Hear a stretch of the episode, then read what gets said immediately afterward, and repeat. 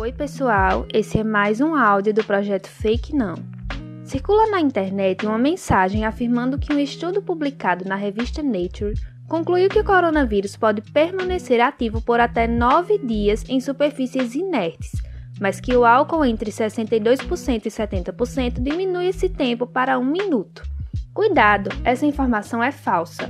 Segundo o Ministério da Saúde, existe de fato um artigo publicado pela revista Journal of Hospital Infection e não pela Nature, relatando que o coronavírus pode permanecer em superfícies inertes por até nove dias. Vale ressaltar ainda que a pesquisa em questão não foi realizada com o SARS-CoV-2, vírus responsável pela Covid-19, mas sim com outros tipos de coronavírus.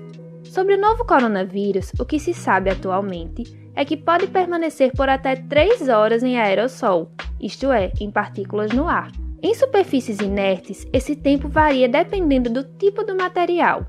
Sabe-se que o novo coronavírus pode permanecer viável por até 3 dias em aço inoxidável e plástico. Já em cobre, esse tempo reduz para 4 horas e em papelão para 24 horas.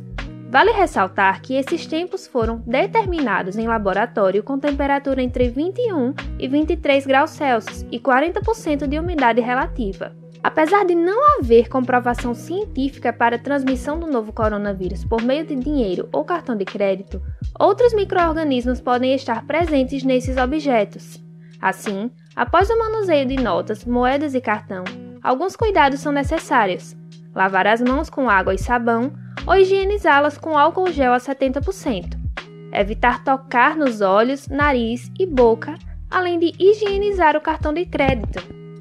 As maquinetas para cartão também devem ser higienizadas pelos funcionários dos estabelecimentos.